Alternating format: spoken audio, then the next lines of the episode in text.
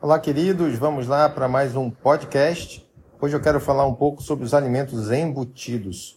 Tem muitas pessoas que acham que os alimentos embutidos são os verdadeiros vilões da alimentação, que eles são o grande problema alimentar do século XXI e por aí vai. Afinal, embutidos fazem mal e isso é senso comum.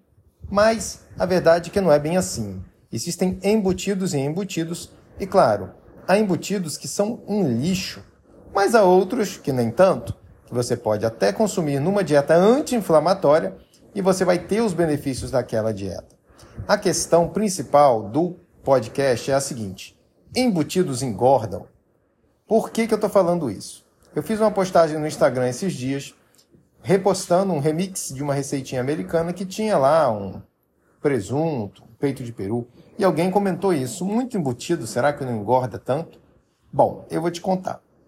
Embutido, no geral, não engorda, tá? O que engorda é o seguinte: Coca-Cola, pão, cerveja, açúcar, isso que engorda.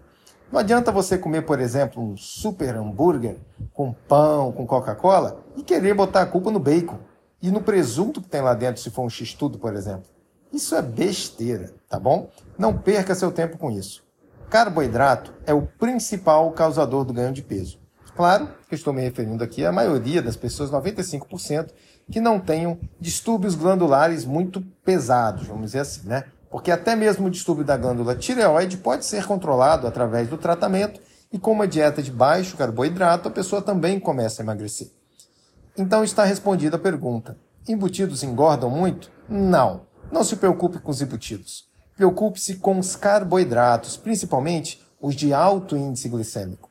E o mais importante de tudo, o tipo de embutido que você vai poder comer, o tipo de proteína melhor para você vai depender do seu tipo metabólico. E para você descobrir isso, marca uma consulta comigo. Acesse o meu site, que é o drturissouza.com e marca. Eu vou ter um super questionário onde eu vou avaliar o seu tipo metabólico e vou te dar uma dieta personalizada de baixo carboidrato para você chegar no seu objetivo. Até lá!